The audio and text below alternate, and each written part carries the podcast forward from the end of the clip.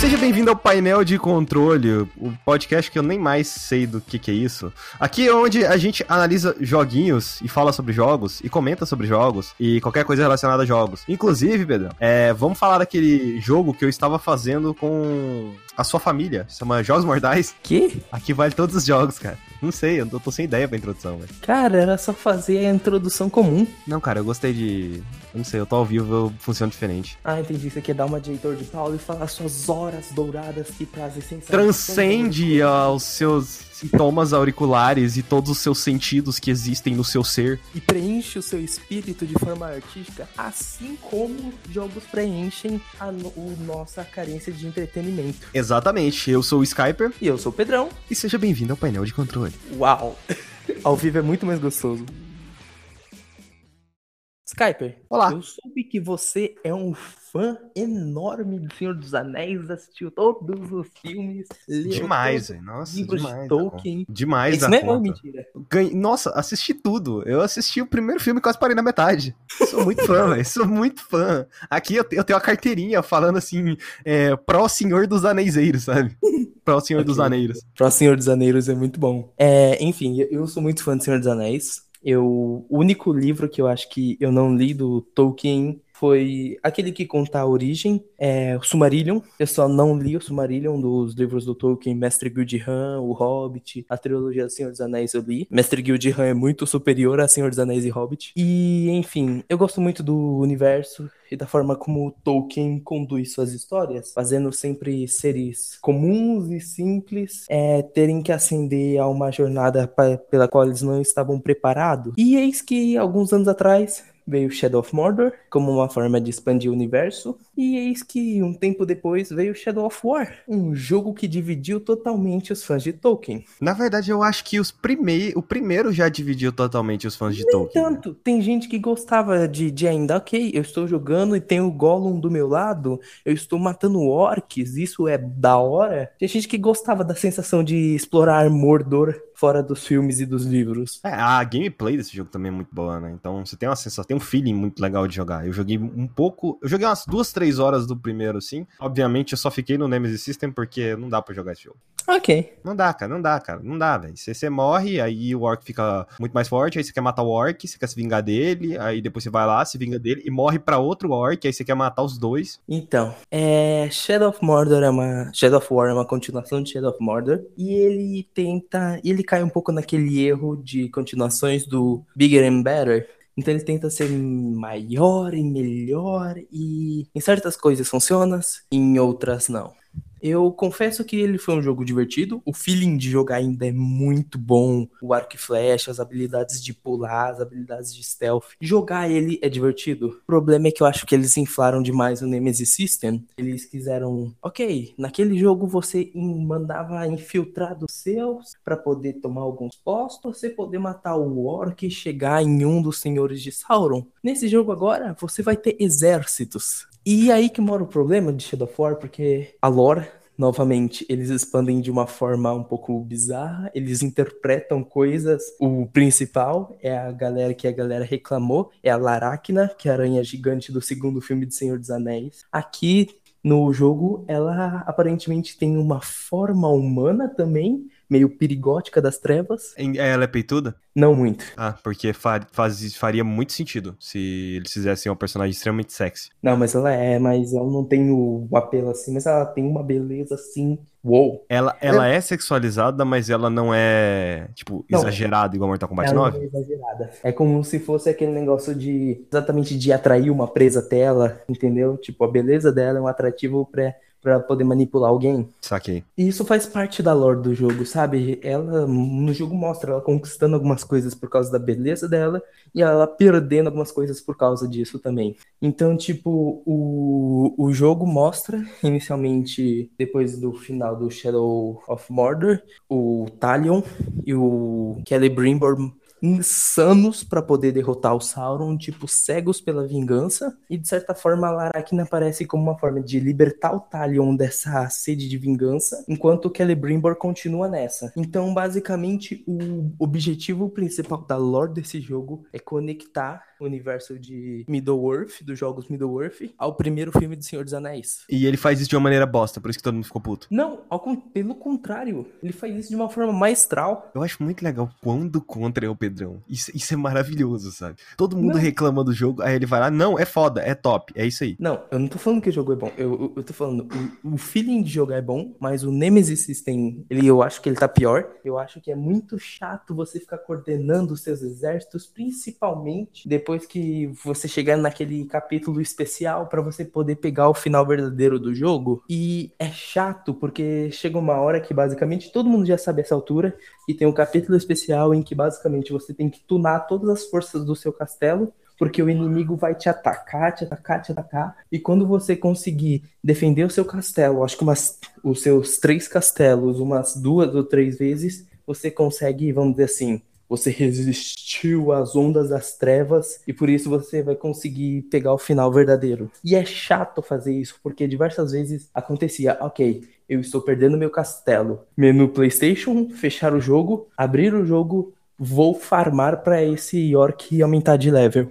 E tipo, antes da atualização, o que que a galera fazia? O que que a Warner Bros tá fazendo? Essa parte que você tinha que que os orcs te atacavam pra você fazer o final secreto, era recheada de microtransações pra galera pagar, entendeu? Então seus orcs ficavam tunados pra poder defender o seu castelo. Esse é o maior problema de Shadow of War. Você tem que como ele não tem mais esse negócio das loot box paga, você basicamente tem que ficar fazendo grind atrás de grind pra evoluir todos os seus orcs pra poder defender. Mas a recompensa vale a pena. Tipo, a história do jogo em geral não é muito boa. O gráfico do jogo, tipo, a Laracna tá bem feita. Gollum Porque tá parece, bem parece que, então, parece que o jogo ele tenta ser muito maior do que ele deveria ser. Então, por isso que o gráfico dele, por isso que a, tipo, a escala dele é muito grande, que consequentemente diminuiu a parte técnica, sabe? Uhum. O talhão tá mais feio nesse jogo do que no primeiro. Isso é estranho. Mas, Pedrão, você já escutou aquela frase, uma criança bonita vira um adulto esquisito?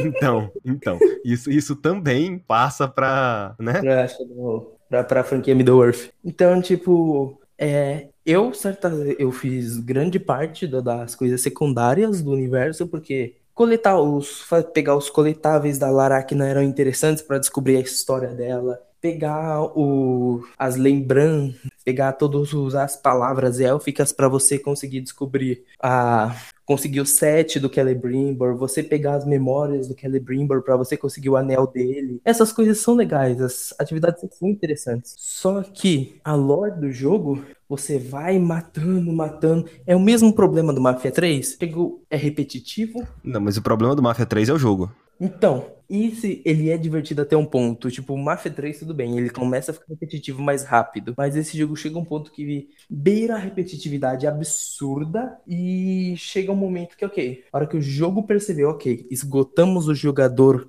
ao máximo, vamos dar algumas missões diferentes agora pra ele. O jogador faz essas missões, ele se diverte. Aí vem o capítulo, o, o capítulo para você fazer o final secreto. Aí você se esgota totalmente, faz o final secreto Peraí, e peraí, peraí, peraí. Você jogou depois que teve aquele patch que arrumava a questão do grind? Exatamente. Eu joguei o pós-patch. E mesmo assim tinha grind pra caramba. Enfim, foi um jogo que foi difícil de aguentar tudo até o final, mas quando eu vi o final secreto, eu sorri porque a integração que ele faz com o início, com o início e com o final de Senhor dos Anéis é muito bom. É muito bom. E infelizmente não vai ter uma continuação de Shadows. Provável, né?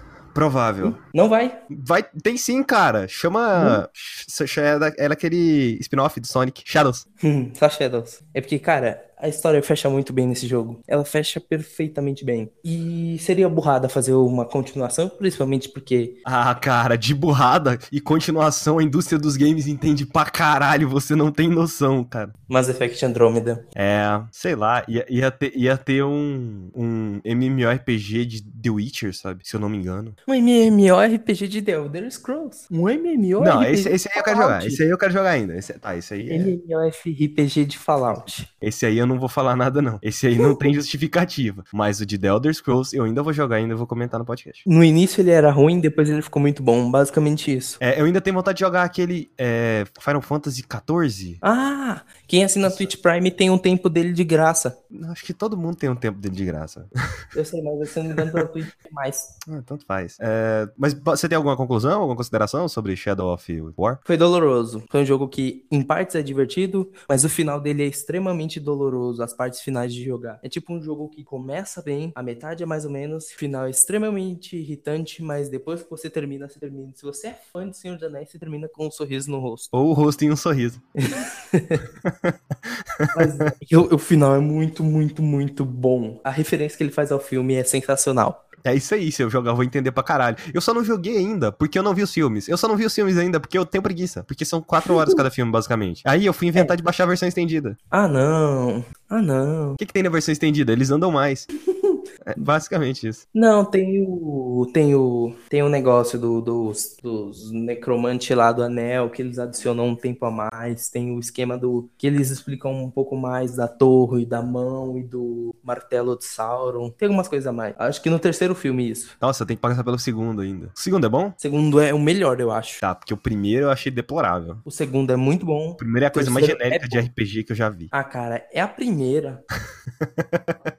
ah, é só, é só o primeiro. Não, não, não. É a primeira história de RPG, cara. É, realmente a primeira é sempre bosta. Mas então é isso, Porque cara. todos os clichês vieram dele, né? É, Pedrão, Eu soube que você se aventurou na pele de um homem que foi traído, um homem que usa uma máscara em formato de caveira, um homem que tem o nome de um animal, é isso mesmo? Mano, foi o seguinte, eu tava lá de boaça numa viagem, cheguei da viagem, fui lá falar com, com a amiga minha, mó brother lá, princesa lá da, do sei nas quantas, nem sei, pra mim não importa. Brincou isso. com a criança, É. né? Brinquei lá, me divertindo com a criança, do nada chegou um cara do nada, meio loucão, teletransportou pra lá, foi lá, matou a princesa, todo mundo começou a me culpar, eu saí correndo, na verdade eu acho que eu fui preso, nem lembro mais. É, foi preso. porque faz tempo, cara, e é isso aí, Dishonor. Você é desonrado. Aí você tem um sonho, um cara fala, ô, você é da hora. Aí você ganha poderes. Basicamente, essa é a história de Dishonor, inclusive as falas são as mesmas. É isso mesmo? É a mesma, a dublagem é a mesma coisa. Literalmente o cara vira, ô mano, tu é da hora pra caralho. Também esse poder de se transportar aqui. Isso aí. Então, Dishonor foi o meu segundo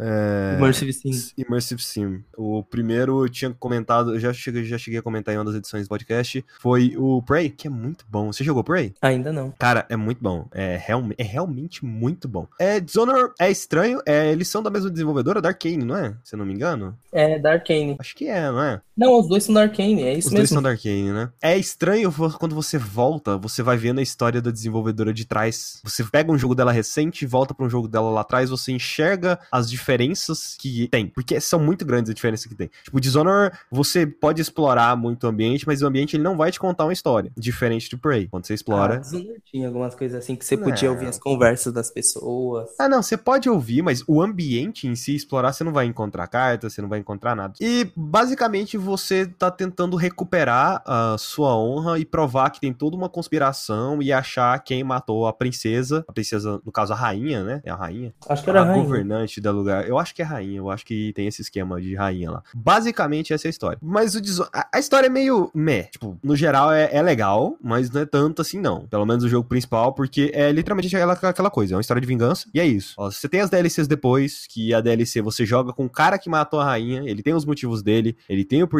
dele. Isso é até mais interessante, só que eu ti- tinha enjoado um pouco da gameplay, então acabou que eu nem fiquei tanto apegado, assim, àqueles personagens, nem nada do tipo. Tá, Dishonored, ele se passa... É uma era vitoriana, Pedrão? Mais ou menos? É uma espécie de. Sim, ele pensa no steampunk. Ele é tipo isso, eles chamam esse tipo de era como dieselpunk. Dieselpunk não, whalepunk. Porque eles se desenvolveram Do- através. Os olhos de, baleia. Uhum. Isso é uma tecnologia real? Não. Porque eu sei que caçavam... ba- Antigamente caçavam muitas baleias por conta do óleo de baleia que era usado pra fazer alguma Sim, coisa. mas A forma que o óleo de baleia é manufaturado, ele, ele é usado para diversas criações, não, não é muito fantasiosa no Dishonored. Tanto Eu que acho, você tipo- corações mecânicos à base de óleo de baleia. Mas tem um pé na realidade, pelo menos? Certas coisas, mas quase nada. É bem fantasioso o Dishonored. É, triste. Ah, eu ainda quero pesquisar pra ver se pelo menos o óleo de baleia ele é muito utilizado em- ele era utilizado em relação a, sei lá, como condutor de eletricidade. Pode ser, vai saber. Porque Agora aquela máscara do corvo velho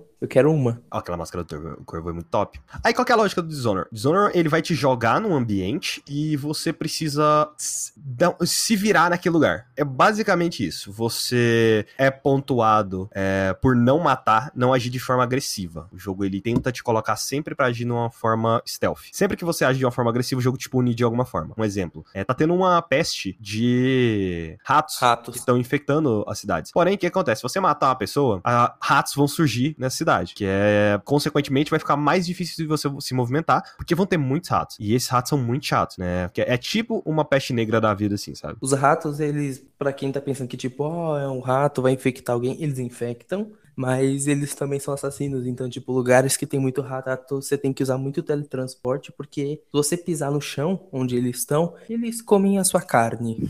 É, eles começam a te dar dano e acaba sendo muito ruim e você não quer isso, né? Você não quer ter o jogo incomodando. Às vezes, é bom você jogar dos dois. Tem, eu sei que tem gente que vai querer jogar dos dois lados, né? Vai querer jogar. Ah, eu vou jogar do modo de boaça e eu vou jogar do modo matando todo mundo, né? Que é o Chaos. Eu sei que tem um nome para isso. Chaos Good, Chaos alguma coisa. Não lembro. Isso é coisa de RPG. É. Law, é. Lawful Good. É, Lawful Good, essas porra aí.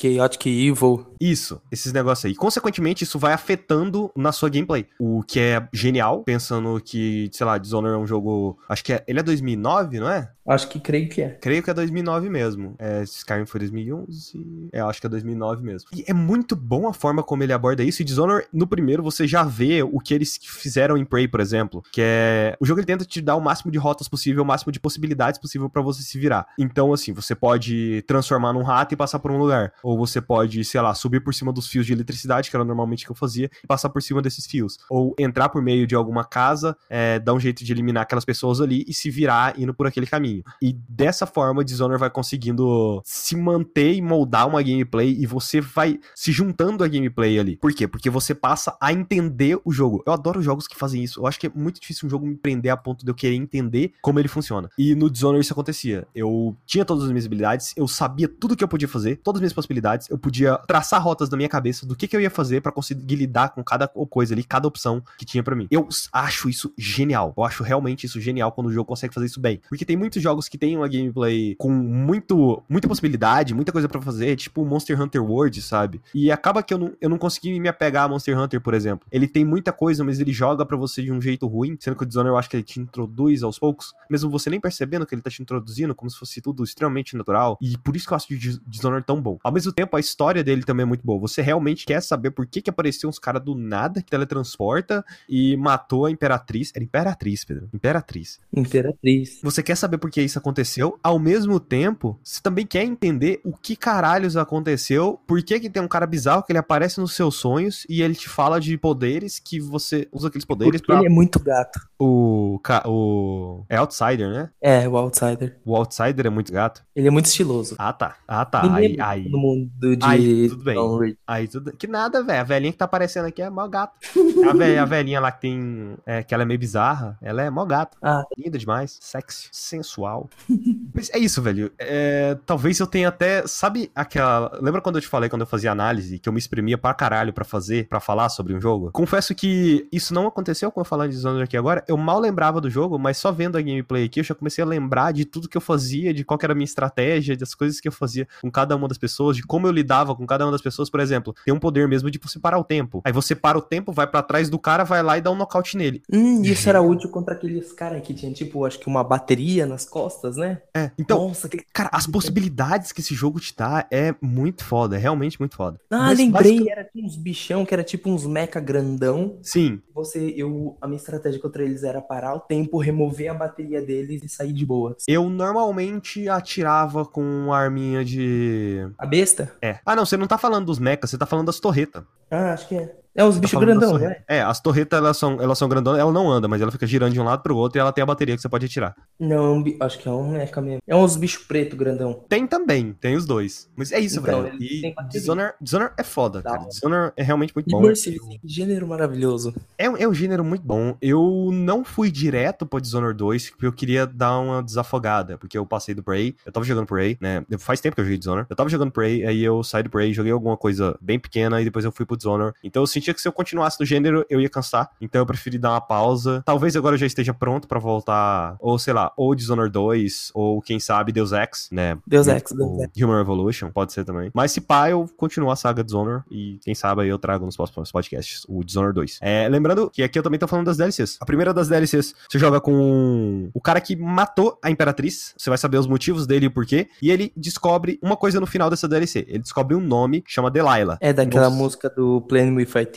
Hey Dar Não. Delilah? Não. Would you like New York City? Não, nu- nunca, nunca, nunca escutei essa música, cara. So Pretty?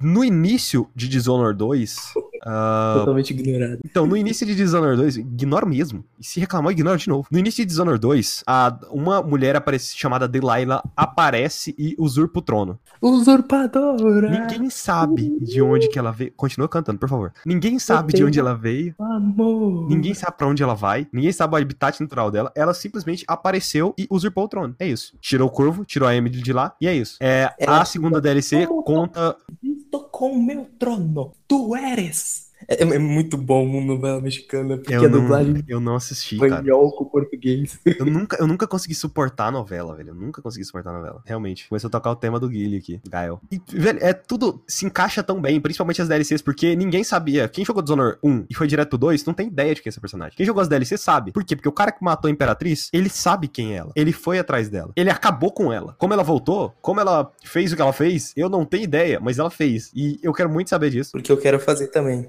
É, que eu quero usurpar o trono. Quero virar a usurpadora. É o que top. Muito top. Vai empurrar alguém da escada ou matar alguém com uma tesoura. Caralho, tem isso na novela? Tem. Porra! Eu acho que eu vou ver. Morte de escada, velho, a melhor coisa de novela. Ok, então. Pedrão, Sandrad. Sandra de cara. Fazia tempo que eu não comprava jogo na Playstation, né? Aí chegou no Natal. Você comprou, cara. Nossa senhora, eu vou, vou gritar aos céus. Porque o Pedrão comprou um jogo pela primeira vez na vida. Na verdade, eu ganhei de, anivers... de aniversário, não, de Natal. Desgraça. Eu, eu achando que você tinha comprado com o Oh. seu dinheiro, cara. Não, não, não, não ganhei de Natal. Eu, eu queria um jogo, aí me falaram, ah, no máximo 30 reais. que eu Aí eu tinha um cupom de desconto do, do God of War, mas a promoção ficou 20 e poucos reais, eu acho. Enfim, Sundered Edrush Edition. Quando eu comprei, eu comprei um dia antes de ele atualizar para essa versão, mas eu não tinha jogado ele ainda. Aí eu joguei quando atualizou para a versão nova, que foi quando ele lançou também para Switch, se eu não me engano. E basicamente Sundered é o quê? É um jogo que a, o que é o que a galera vende ele como sendo um jogo que ele foi todo desenhado à mão. Digamos que ele é um roguelike Metroidvania desenhado à mão. Exatamente. Mas ele não é todo desenhado à mão. Todo. Não, ele não é todo desenhado à mão. Algumas partes dele são desenhadas à mão. Mas cenários, por exemplo, não são desenhados à mão. Não sei se você Cara. sabia disso. Não sabia que pra mim aqueles cenários era totalmente desenhado. Não, não. Cenários não são desenhados à mão. Você pode perceber, eu não, eu não sei se eu tô passando a informação correta, tem que pesquisar depois. Mas, tipo assim, é, Sundered, você pode ver as partes que foram desenhadas à mão. O que foi desenhado à mão? O protagonista, alguns bosses, os inimigos, a protagonista, pode ser também. Então, tipo, eu sei que, até onde eu sei, o cenário não foi desenhado à mão. Até onde eu Partes, sei. não, tem, tem coisa de cenário que foi desenhada à mão, sim, claramente. É, pode ter- Não foi, mas tem muita Pode ter algumas coisas que foram desenhadas à mão também. Eu tô, né? Só repassando informação que eu escutei, eu escutei na internet. Você sabe Uhum. que a internet é um lugar extremamente confiável. Tá na internet é porque é verdade. Obviamente. E Sandred, que jogo bonito, né? Por favor. E. É não igual eu, cara. sabe- Bonitão. Não sei se você sabia, Skyper. Ele é um jogo inspirado em Call of Cthulhu. Sério? Aham. Caralho, agora deu vontade de jogar, velho.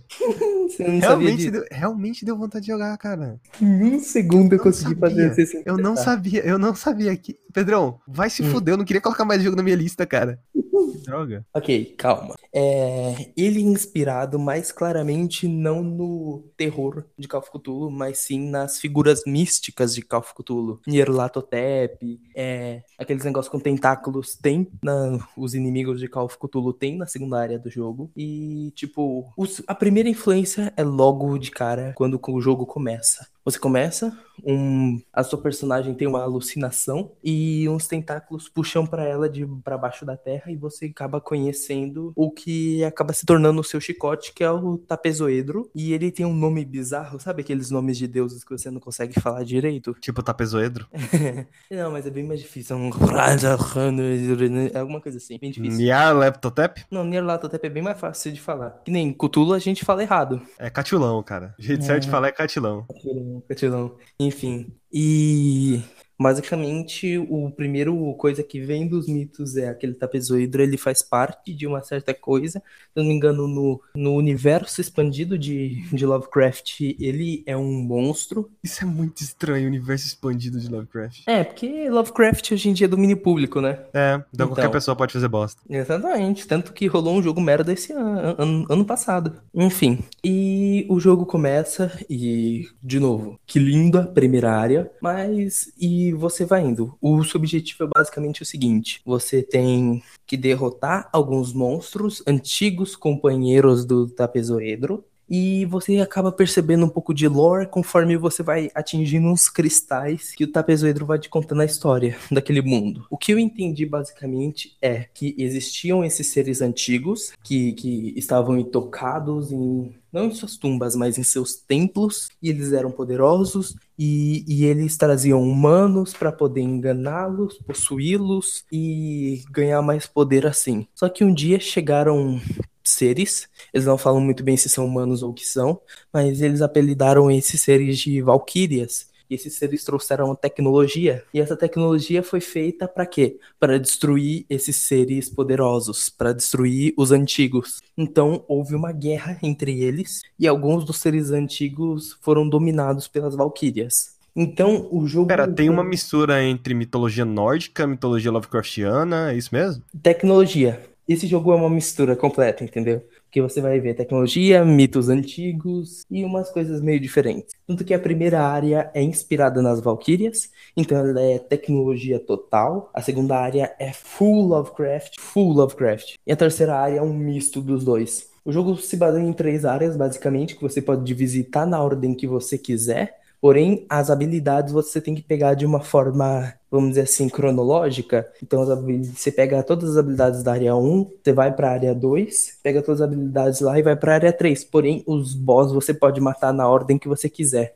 Ahn, E- e... o que nele que é, até onde eu sei, ele é parte roguelike, certo? Não, não, não, não tem roguelike nesse jogo. Ele é o seguinte, tem partes no cenário, todo o Metroidvania ele tem um cenário interconectado em que tem salas de save, salas de, de poderes e salas que você tem que acessar utilizando esses poderes. Então, basicamente, é o seguinte, as salas de chaves, que são as salas que basicamente você tem que acessar com esses poderes, as salas onde você adquire os seus poderes e que você adquire os seus bônus, são fixas mas todo o caminho até elas é gerado de forma procedural cada vez que você morre, entendeu? Entendi. O caminho entre essas salas, né? É, mas o- a localização delas sempre é fixa, mas o caminho que você vai fazer até elas é procedural. E a questão do que eu vi muita gente reclamando sobre as hordas de inimigos. Eldritch Edition corrigiu muito disso. É, as hordas elas aparecem, sim, mas a frequência dela mudou um pouco e conforme você vai evoluindo no jogo, você pode até mexer com os, com os bônus de tipo, hordas aparecem com, tipo, você coloca, vai, você ganha mais cristais, que, é a moeda do jogo, e a, hordas aparecem com mais frequência, ou, horda, ou alguma coisa das hordas aparecerem com menos frequência, mas elas serem mais poderosas. O problema é que existem áreas no jogo que são horda infinita, entendeu? Nunca para de vir inimigo. Mas provavelmente quando você chega nessas áreas, você já tá com power-ups e poderoso bastante para simplesmente matar os inimigos e continuar andando numa boa. E o único problema é só num boss secundário que, tipo, basicamente o boss secundário fica numa área de horda infinita. Mas não tive muitos problemas com a horda. Na verdade, eu usei bastante ela para farmar, porque se você não sabe, eu zerei esse jogo duas vezes para fazer todos os finais. Pedrão Pro Gamer. Eu platinei, Sandred. Pedrão Pro Gamer. E, tipo assim, agora pra explicar essa questão de finais diferentes. Como eu falei, houve uma guerra entre os antigos e as valquírias. Então, basicamente, ele, quando você mata um mini boss, ele dropa um pedaço, um, um fragmento de um cristal. Quando você mata três mini boss, eles formam um cristal completo. E quando você mata um chefão de verdade mesmo, que são aqueles antigos que foram dominados pelas valquírias, você consegue um cristal. E quando você mata um mini boi? quando você mata um minigado, Ah, não, eu acho que você não viu esse meme, né, cara? não. É, depois você pesquisa mini boi. Enfim. E aí, então, com esses cristais você tem duas opções, que é o que eu apelido de o caminho dos antigos e o caminho das valquírias. Você, ao longo do jogo, você adquire habilidades que são das valquírias, como um canhão que atira bolas de laser, ou habilidades de movimentação, como, vou dar um exemplo bem simples, um, ou melhor, uma habilidade de defesa, um escudo. Então, por exemplo, você pode usar um cristal para corromper a habilidade do escudo, e, por exemplo, quando você corrompe a habilidade do escudo, o, os inimigos batem em você e o dano que eles te dão, eles recebem de volta.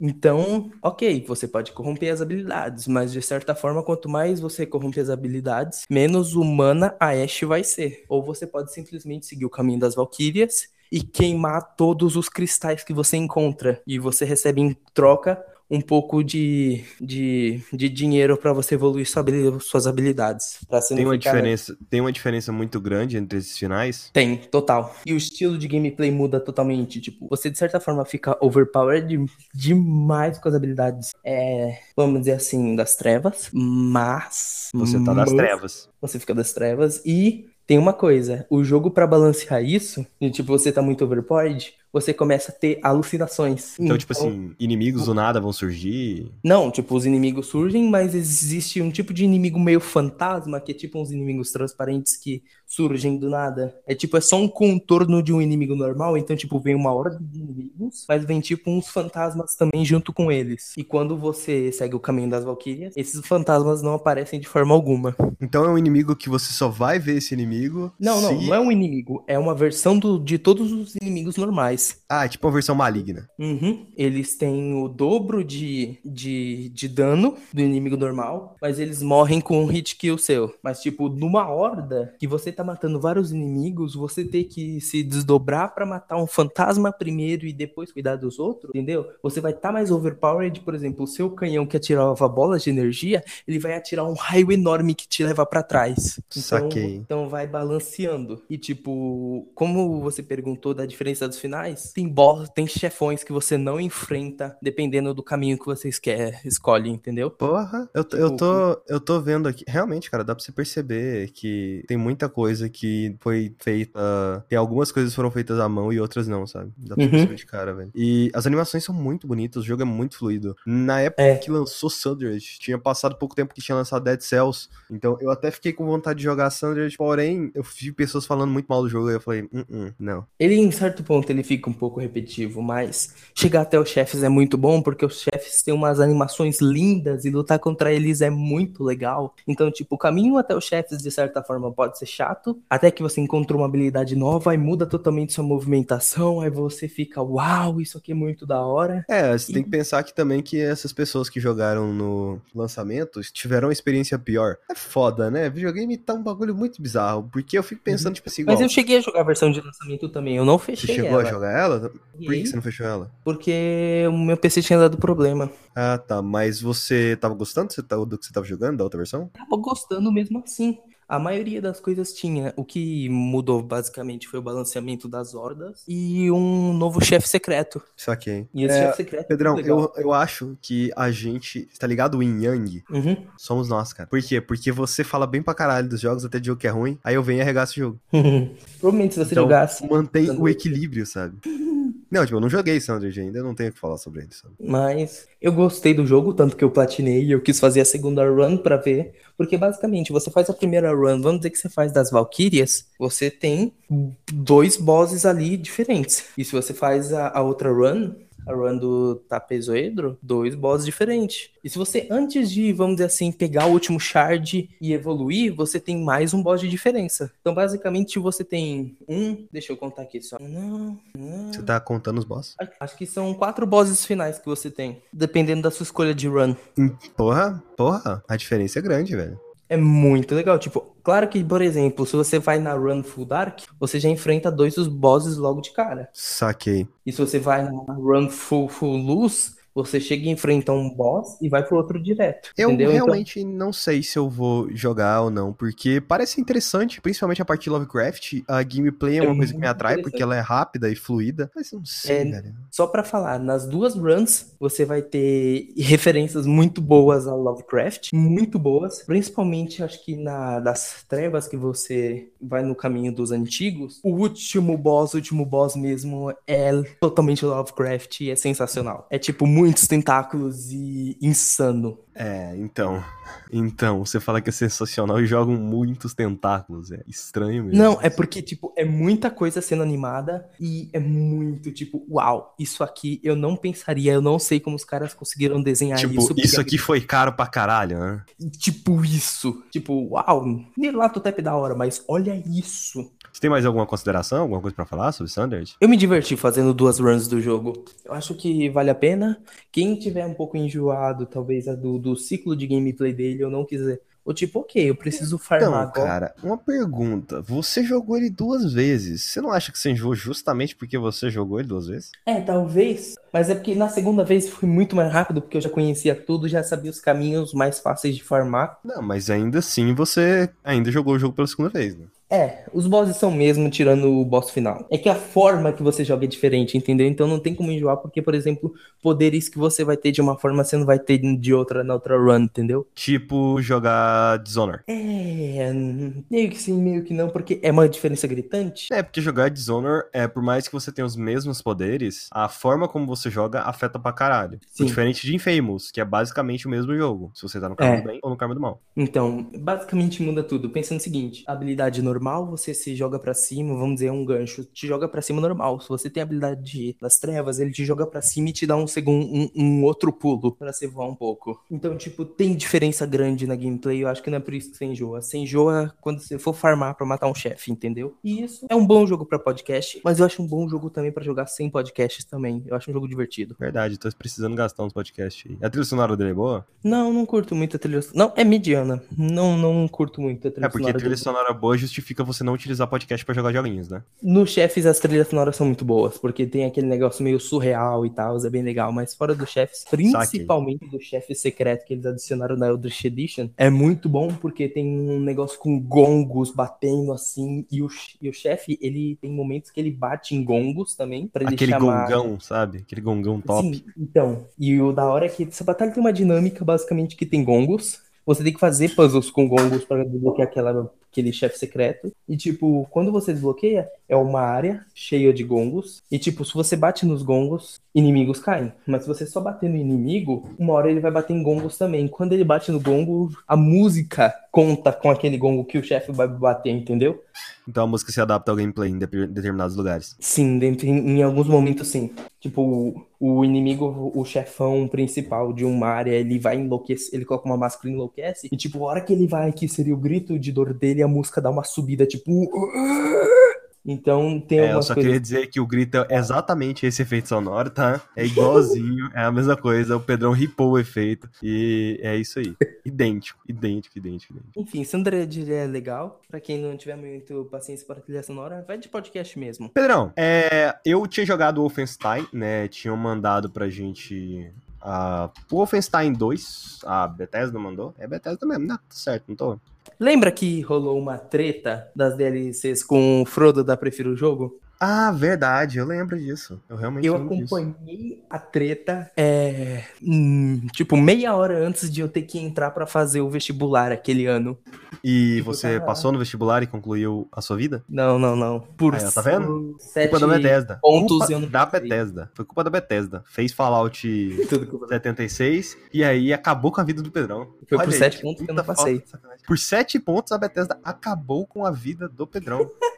Cara, Bethesda, porra, Bethesda, ajuda, né, velho? Beleza. É, eu joguei as DLCs de Wolfenstein. Você Pra lembra você não que... deu problema. Então, Benefícios pra mim, de jornalista. Benefícios de PC, cara. PC DLC não dá problema. É isso aí. Eu nem sei se tá, tá, tá tudo certo aqui. Tá tudo certo aqui. Tá tudo certo aqui. Beleza. Enfim, então, DLCs. DLCs. É, o quê? Me responde um questionamento. É tudo ruim, né? Tudo uma bosta. Não é que é tudo ruim, é tudo uma bosta. Não, não, o nível de ruindade disso aqui é impressionante, cara. É muito ruim. É muito ruim. O Porque assim, Wolfenstein, o Wolfenstein, Blood- ele, é, o Wolfenstein, ele não consegue fazer um, um um- uma coisa interessante quando se trata de ambientes. Ele não consegue deixar você instigado por ambientes. Consequentemente, você adora os personagens do jogo. Tá, aí o jogo vai lá e te joga com os personagens meio aleatórios e foda-se. Então qual que vai ser seu sentimento? Foda-se. Cadê o BJ? Exatamente. Eu quero blowjob. Eu quero BJ, cara. Eu quero BJ Bla... Eu quero Blazkowicz. Caguei. E aí, beleza. Você, a DLC é dividida em três partes. Não é igual a Old Blood, que era uma DLC standalone, separado. A primeira parte, você joga com... É um jogador de futebol americano negro, que ele jogava, parece que pra um time lá, e aí ele foi jogar lá na Alemanha, que começou a Revolução Nazista. Começou a Revolução Nazista, ele foi preso, e é isso aí. Pera, um dos personagens de God of War 3 é um jogador de futebol americano Gears. negro? Gears. De Gears. Aham, sim. Mano, isso é muito estereótipo, velho. Faz sentido o cara ser daquele tamanho. Caralho, que desgraça. Ele é jogado num laboratório barra prisão nazista e é isso aí. Tem Por que matar é uma nazista. É, você tem que matar nazista. Basicamente, aí ele quer se vingar porque o pai dele aconteceu alguma coisa com o pai dele lá, que o pai dele foi afetado pelos nazistas, um nazista do mal, e toda aquela história que a gente já sabe. Tipo, é bom matar nazista? É bom matar nazista. Pra caralho? Pra caralho. Porém, a gameplay de Wolfenstein não é lá tão boa assim. E o que que eles fazem aqui? Foca na gameplay de Wolfenstein que não é tão boa assim. O que acaba Ou sendo seja, um problema. Raymond Crash all over again? Ah, não necessariamente. Eu acho que Moon Crash tem seu lado bom. Eu que não gostei tanto. Aqui eu acho que você vai perder seu tempo. Porque não tem nada de relevante pra história de Wolfenstein. Nada. Pro mundo Eu de lembro Wolfenstein não tem nada de relevante. depois que ele resolveu todo o problema, mandando mais de 20 e-mails, ele, ok, eu consegui resolver, não valeu a pena, a DLC é um lixo. É, porque a DLC que foi liberada de pré-venda é o episódio zero. O episódio zero é o quê? Ele é uma pequena demozinha de 5 minutos de cada uma das três histórias. Aí beleza, essa primeira história você joga com esse é, jogador de futebol americano aí. Aí beleza, tem a segunda história que você joga com um agente secreto que trabalhava junto com o marido dela. Mas aí é só que ela ficava só nas sombras, então ninguém conhece ela. O que aconteceu? O marido dela manda ela embora quando os nazistas dominaram e ele acaba, né, meio que tipo assim, ela não sabe o que aconteceu com ele, né? Ele ficou pra trás pra tentar proteger ela. Aí ela foge e vive uma vida tranquila, adivinha em qual país? Estados Unidos? Brasil com Z, cara. Brasil com Z. Brasil com Z, tá certo. Aí ela recebe uma carta, nessa carta tem Peraí, três alvos. minha mãe tá estranhando o Brasil com Z, mãe. Estados Unidos, escreve em Brasil. Continue. Eu adorei esse insert. Aí ela recebe, ela tá vivendo uma vida tranquila lá no, lá no Brasil com Z. Aí ela recebe uma carta com três alvos, que é o cara que torturou o marido dela, o cara que traiu o marido dela Uhum. e o cara que assassinou o marido dela. E aí ela vai O atrás cara dos que três traiu o caras. marido dela. Nossa, cara. Eu lembrei daquela música do latino, sabe? Eu traí a sua mulher, eu traí, traí. Pera, eu traí, não sei, não lembro, não sei, não lembro. Eu provavelmente falei uma coisa muito errada. Eu comi a sua mulher, uma coisa assim, não sei. Eu peguei a sua mulher, uma coisa assim, eu não sei, foda-se. Era com, é Daddy Cal, pode pesquisar aí, essa música é, é uma das melhores que o latino tem. Que desgraça. Que latino. que não que o latino tem, que o latino copiou, né? Não, essa ele não copiou, cara. Essa ele não copiou, cara. É original, velho. Original, estou emocionado. E na outra DLC é um soldado que lutou na época da guerra e da Segunda Guerra. Você viu no Wolfenstein 1. E agora ele tem que se virar. Aí ele recebe uma mensagem lá de um lugar lá, ele foi ver o que tava acontecendo, encontrou uns companheiros dele e é isso aí. Um dos companheiros precisa- perdeu o- o dedo, ele foi pra prisão e ele pegou o vício em falar, chamar todo mundo de companheiro. Ele virou o símbolo de uma luta comunista e adotou o número 13 para ele. Eu peguei Esse cara era E Luiz Inácio da Silva. Pô, companheiro, eu só queria fuder a Petrobras. eu só queria fuder a Petrobras. Esse país nem deixa eu fazer isso, deixa. Infelizmente vazou petróleo. Infelizmente a camisinha não segurou o petróleo que vazou. Vamos lá, continuando. Ai, ai. E é ruim, É velho. ruim é ruim, é só ruim, cara. É ruim, é ruim, é ruim, é ruim. O Wolfenstein 2 é ruim pra caralho. Não, você tá A DLC, a DLC, a DLC, a DLC. Calma, calma, calma. É, O Pedro- o Pedrão já tava querendo me atacar aqui telepaticamente, telecinesicamente. Como é que fala aquela telecinese eletrônica? Telecitrônica. Tecnológico, tecnocitrônicamente. Tecno...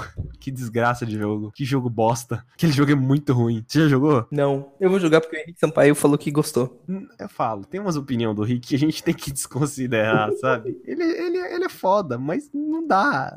The Technomancer não dá. O bagulho é tão genérico, tão chato, mas tão chato, mas tão chato, mas tão chato, mas tão chato, que se eu continuar falando, eu não vou terminar de falar, velho. Porque é muito chato. Mas é isso aí, Wolfenstein 2 The, The Freedom Chronicles. Olá! Resident Evil 2 é uma masterpiece, principalmente o remake. É uma peça mestre? Onde que ele se encaixa? No Game of the Year de 2019. Olha, pode ser uma boa encaixada. Oh, exatamente, igual eu e você. Exatamente. Now the world don't move. Enfim, eles lançaram uma DLC gratuita chamada Ghost Survivors. Onde basicamente é o seguinte: eles pegam os personagens que. alguns personagens que morreram na história de Resident Evil 2 com uma ideia de e se eles tivessem sobrevivido? Um what if, no caso. É, what if? Então. What if this motherfucker Tá, hasn't died? Onde eu falo que essa DLC é uma bosta? Então, cara, onde eu assino para o termo pra dizer Capcom, você fez tudo muito bem, menos essa DLC que é um lixo. Ahn, você não precisa assinar, é a Capcom. É verdade. A Capcom, ela faz jogos bem, DLCs bosta. É, né? É verdade. Nora Hero. A própria DLC já fala mal de si mesma. Nunca falaram de Nora Hero aqui, né? Eu vou falar. Dois segundos. Lixo. Por quê? Por que Nora Hero é lixo? É. Pensa a parte do barco do Resident Evil 7. Isso aí? É aquilo. Ok, entendi. É uma bosta. Pensa no seguinte: você atira nos mofados, dá um tiro na cabeça, eles ficam tontos, você finaliza eles com um soco. Genial. Mas você sabe que eu não joguei aquela parte ainda? Até hoje, eu não joguei Nota Hero. É ruim, é só ruim. Ele finaliza a história. Não finaliza, finaliza, porque tem a DLC do, do último membro da família. Mas ele finaliza o arco do que o Ethan começou. Mas é só ruim, é só ruim. Enfim, Ghost Survivors Resident Evil 2. Ele pega nessa ideia do e se esses personagens tivessem sobrevivido, mas não desenvolvem. Eles lançam umas screenshots, e sim, sabe naquele formato de filme antigo, mostrando, ok, foi assim que ele sobreviveu, agora jogue com ele. Sabe o modo do rank? Eu esqueci o nome dele. Sei. Rank Mode, todo mundo entende. Fort Survivor, quarto sobrevivente, que é aquele que você passa pelos cenários do Resident Evil 2 e você tem que chegar até o final. Então, é um remake daquilo basicamente com vários personagens, só que menos desenvolvido. Você vai jogar, por exemplo, com a garota que virou zumbi e que é apaixonada por um carinha lá que tá preso, ou você, Você joga com jogar- o policial que morre? Não, você Ué. joga com o dono da loja de armas. Isso foi uma decepção total, porque a cena do dono da loja de armas é a cena mais emocionante de Resident Evil 2. E o e se ele tivesse sobrevivido é um lixo. Não fala em si, cara. Fala What If, é melhor. É mais What if? What if? What if se ele, se ele What if igual- Capcom hasn't, doesn't make an das DLC? Enfim. E tem de um dos soldados que iam buscar a amostra do Shiviro, que é basicamente o quarto sobrevivente a Over Again, literalmente. Só não funciona.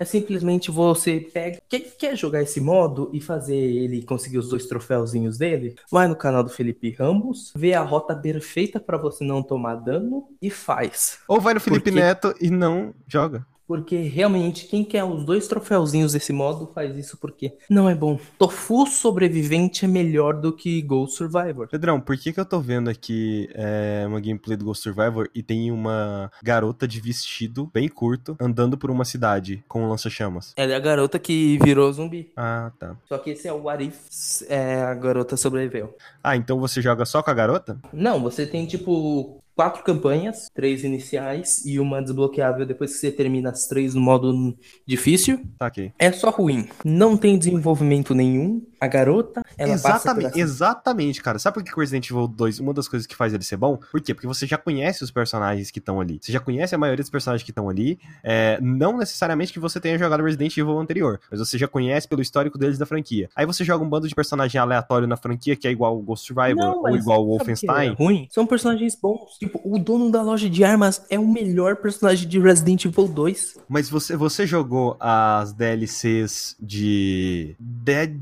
Rising 3? Eu nunca joguei Dead Rising 3. Nem precisa. É um lixo. É um lixo. É um lixo. Eles tentam introduzir personagens e fazer aqueles personagens serem importantes. E, e o problema é que, tipo assim. erro.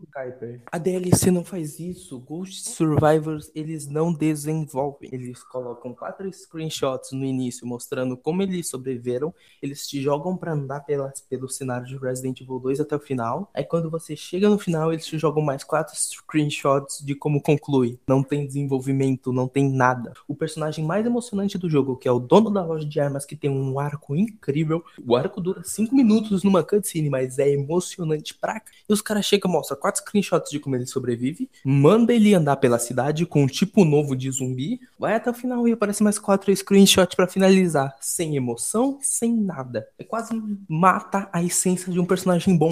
É, fazer o quê? É simplesmente ruim, é simplesmente horrível. Foi mal. Resident Evil 2, pra mim, é um dos fortes concorrentes a jogos, jogo do ano, mas Ghost Survivors é simplesmente horrível. Você diria que essa DLC deveria ter sido passada e ninguém visto? Uhum, totalmente, cara. Na moralzinha, era. É que, tipo, é de graça, tem injeção na testa, né? Ah, é de graça? É de graça. Ah, então foda-se. O que, que você tá reclamando, cara? É de graça. É de graça, então. é de graça, então é isso aí, top, joga. E pra finalizar, o desafio 30 dias de James. É, a gente não sabe em qual James a gente parou. A gente não sabe, não tem noção em qual a gente parou. Você que está escutando, você sabe. Então você pode mandar um comentário pra gente de onde a gente parou. Ô, Olha que Otário, legal. vocês já viram disso? É, porque assim, a gente não sabe se a gente falou do protagonista favorito, provavelmente falou, antagonista favorito, provavelmente falou. Tá, mas a gente vai pra jogo superestimado então, Pedrão. Começa aí, Skyper, porque eu tô pensando. Jogo superestimado. O que seria um jogo superestimado? A galera fala bem demais, você não acha tudo isso. A galera fala bem demais e eu não acho tudo isso. Ahn, Uhum. Tem que ser um que eu joguei. Nossa. Não, não diria, talvez. É, pra Ah, você dizer que ele é superestimado, você acha que você Então. tem que ter jogado. Eu preciso ter jogado pra saber. Eu realmente não sei, velho. Eu vou olhar aqui os jogos. É muito difícil. Pra ver ah, pessoas que falaram que o jogo era bom pra caralho. Uai, até então,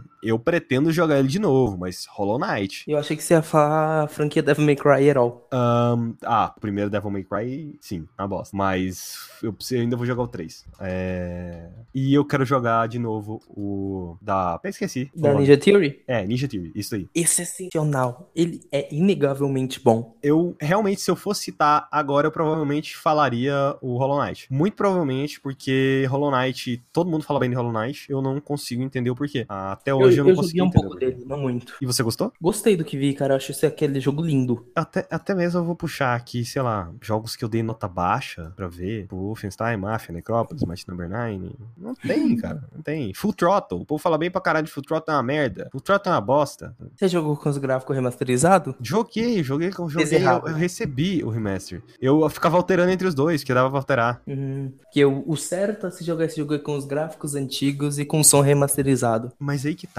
eu acho o jogo ruim.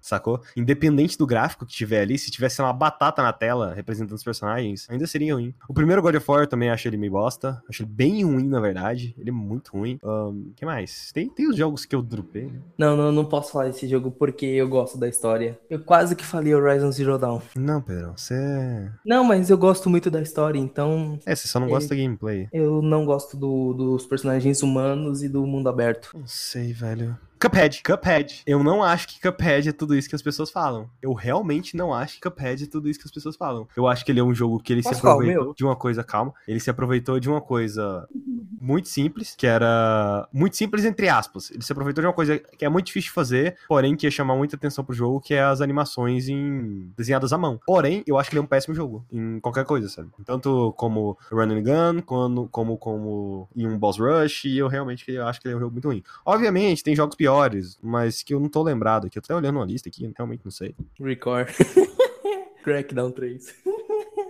Eu até achei que você tava vendo minha lista, que eu literalmente ia clicar em cima de record, cara. Enfim, é, o meu com certeza foi Maldarley mais Dark Souls 3. Eu não suporto mais jogar Dark Souls 3. O Skyper viu quando eu mostrei duas eu que a áreas gente deveria criar um quadro na Start Design chamado Skyper View.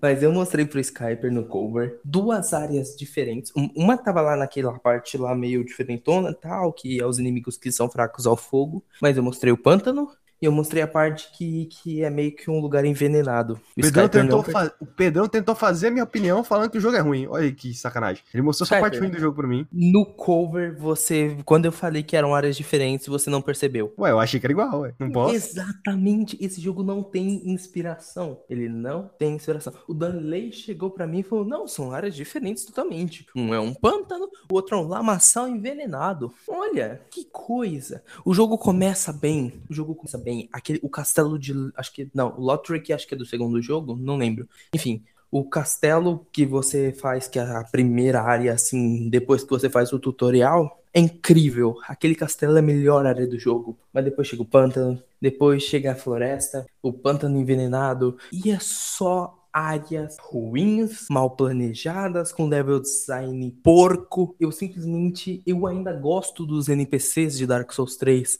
Eu acho que Siegfried é um ótimo NPC. Aquele ladrão é um ótimo NPC. A quest do, de você ficar meio. se tornar o Lorde das Trevas é muito boa. Aquele ladrão é um ótimo NPC. Vou salvar essa frase. pra usar na vida real.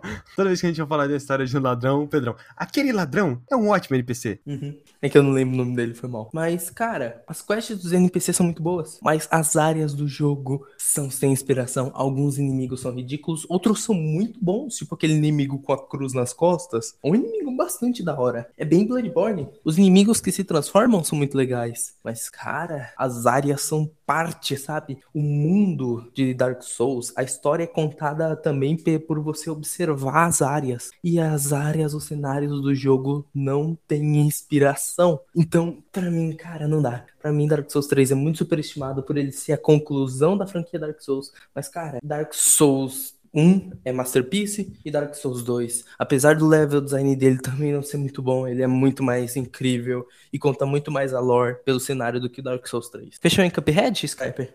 Fechou em Cuphead. É, Pedrão, jogo subestimado. Uau. Just Cause 3! God Hand, cara. God Hand? Sério? Eu acho que. Não, não, não, não. God Hand não, desculpa. Tem um de terror que é muito bom. Desde Rule of Rose. Rule of Rose é aquele que ele parece Resident Evil Revelations? Não. Aquele acho que é Cold Fear. É, esse aí, Cold Fear. É o cara Qual no é barco, né? Rose? Qual que é o Rule of Rose? Eu ia colocar gameplay de Ascal 3 aqui, mas vou ter que olhar Rule of Rose. Olha que sacanagem, Pedro. Rule of Rose? É aquela Rule banda? É aquela banda? não, não. Enfim, Deixa eu, deixa eu fazer, deixa eu terminar a piada, cara. vai, continua. É, Guns N' Roses? Meu Deus, Kai.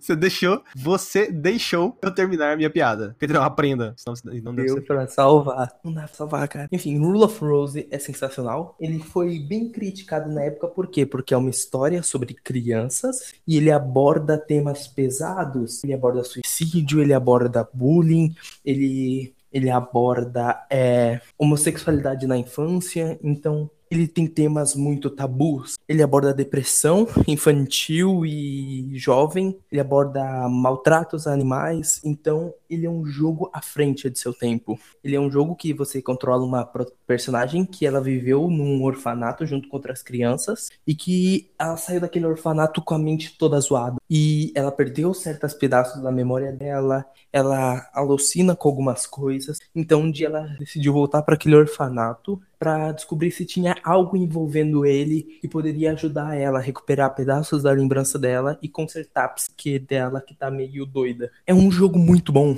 Ele ele consegue te fazer ter, ele tem umas criaturas que são alucinação da personagem, mas tipo, você tem medo das crianças do que estão no orfanato. Você não tem medo dos monstros. Os monstros você pega literalmente um garfo e fica espetando eles até morrer. Mas as crianças te dão medo. Você tá entrando numa porta, uma criança abre a porta, dá risada e fecha, você fica com medo. É um jogo muito bom, que ninguém dá bola. Ele foi proibido em diversos países por causa do quê?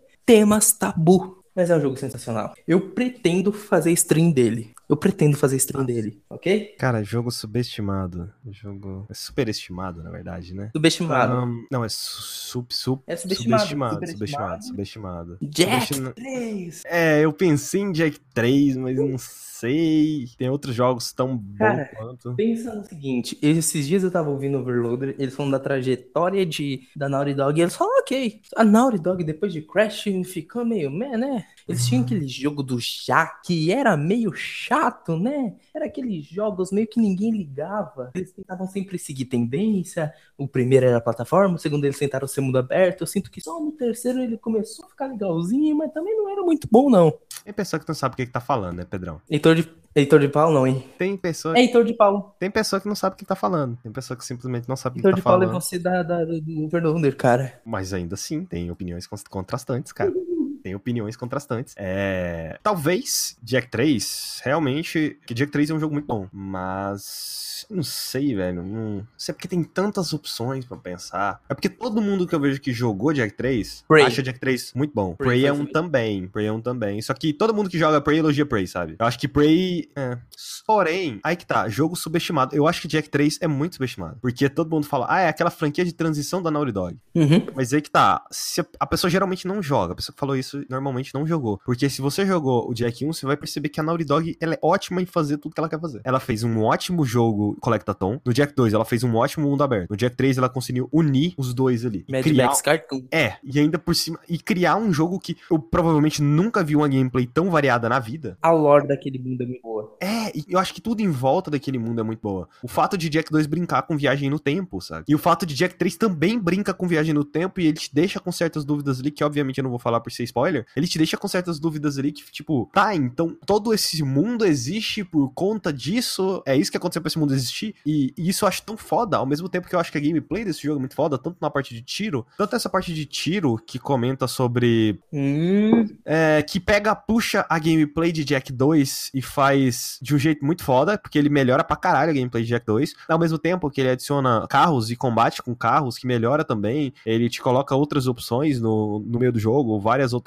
A variação de gameplay é muito maior. Realmente. Hoverboard. E, cara, como que vocês pensaram em um universo onde você funde Mad Max, ah, você funde um pouco de Star Wars ali, com ameaças interplanetárias e tal. Você funde um deus existente ali naquela porra daquele mundo. Você coloca, sei lá, é, um skate voador, é, uma arma que se transforma em outras armas, ah, uma energia negra que te transforma em um lado negro da força, assim, digamos assim. Uma energia branca que te chama no lado da luz. É, é tanto elemento misturado e você pensa, ah, não, desses elementos aí vai sair só bosta, sabe? E não, cara, porque tem muita coisa foda nesse jogo, sabe? Eu é confesso se fosse. que não gosto dos carros, mas toda a parte de exploração a pé é muito boa. Você realmente Dark- não gosta dos Dark carros? Eu não gosto. Ah, eu até, eu até que curto os carros, embora tenha alguns carros que são melhores que os outros, eu gosto. Porque, tipo, você não tem muita coisa pra fazer, né? Isso que é o foda. Mas pensa numa coisa genial. Você jogou Uncharted 3 no lançamento? Antes? Depois? Eu joguei um quase alguns meses depois, cara. A época que eu comprei um PS3 foi a época do Uncharted 3. Tá, beleza. Você achou impressionante o deserto de Uncharted 3? Eu achei. Você jogou Jack 3? Joguei. Aquilo rodou no PlayStation 2. Você já viu o tamanho do deserto do Jack 3 e não tem nenhum loading? É muito bom. Eles fazem aquelas técnicas de draw distance, né? É, imp- é- cara, é, é muito impressionante. Sério. E, depois, e toda a tempestade de neve que tem no, no deserto. Ah, esse jogo é muito bom. Esse jogo é bom demais. Melhor jogo de todos os tempos e pau no cu de quem falar qualquer coisa. Vai streamar também? Vou? Não, eu planejo streamar todos eles. Até o Ah, The Lost. Nossos jogos subestimados, a gente. Não, é porque, tipo assim, eu já tinha pensado em streamar porque eu quero mostrar a minha franquia de jogos Quão favoritos pra minha namorada. Dexter quão merda é o... Não, eu quero, eu quero mostrar essa franquia de jogos pra minha namorada mesmo. E então ela vai gostar de ver isso no- durante o streaming. Eu não tenho namorada, Sim, então eu vou jogar Rule of Rose sozinho. E esse é o painel de controle. A gente tem um servidor no Telegram. É, Pedrão, você sabe como que se chama servidor no Telegram? Hum. Grupo. Ah, é verdade. Eu tava esperando o babaca. Eu realmente tava esperando o babaca. Não, não, não. Eu vou guardar isso pra outro momento. Mas basicamente é isso. Cara, ah, agora a gente consegue ver quanto tempo que a gente tá aqui, velho. A gente tá aqui há 1 hora e 40 minutos. Olha quanto tempo que é isso. Maravilha! Mas E- basicamente é isso, pessoas. É, sigam nas nossas redes sociais, vai ter mais stream. Esse podcast foi gravado ao vivo no nosso canal da Twitch, http twitch.com startzonebr. Pode entrar nesse link que eu falei que vai estar lá essa gravação aqui. E eu tenho certeza que cortou boa parte do que eu falei de Jack 3, porque é muito triste, porque a Twitch tá tentando sabotar. Mentira, provavelmente foi eu que me mutei. Mas é isso aí, top. Pelo menos no podcast vai estar tudo lá. É isso aí. É porque o povo não quer ouvir você falando de Jack 3, cara. Não, cara, porque Jack 3 é o melhor jogo de todos os tempos. E quando você fala de Jack 3, os outros jogos se sentem acuados, sabe? Pode ter certeza, você vai. Você pode. Você olha na Eu Twitch. nem falei de Apex Legends. Caraca. Não, que, você quer falar de Apex Legends? Não, a gente fala no próximo. De tão relevante que é, tá vendo? Comparado a Jack 3. Não, não, não. É porque ele é muito bom, mas eu quero ganhar mais partidas, entendeu? Até agora eu só ganhei duas. É isso aí, vamos ganhar. Então é isso, pessoas. Até o próximo podcast. Enquanto isso, a gente vai ganhar mais partidas de Apex Legends pra falar de Apex Legends no próximo podcast. Isso aí, Red Dead Redemption é o melhor jogo de todos os tempos. O 2. Ah, e o 1 você está falando mal, Pedro. Eu não acredito que você falou mal de Red Dead Redemption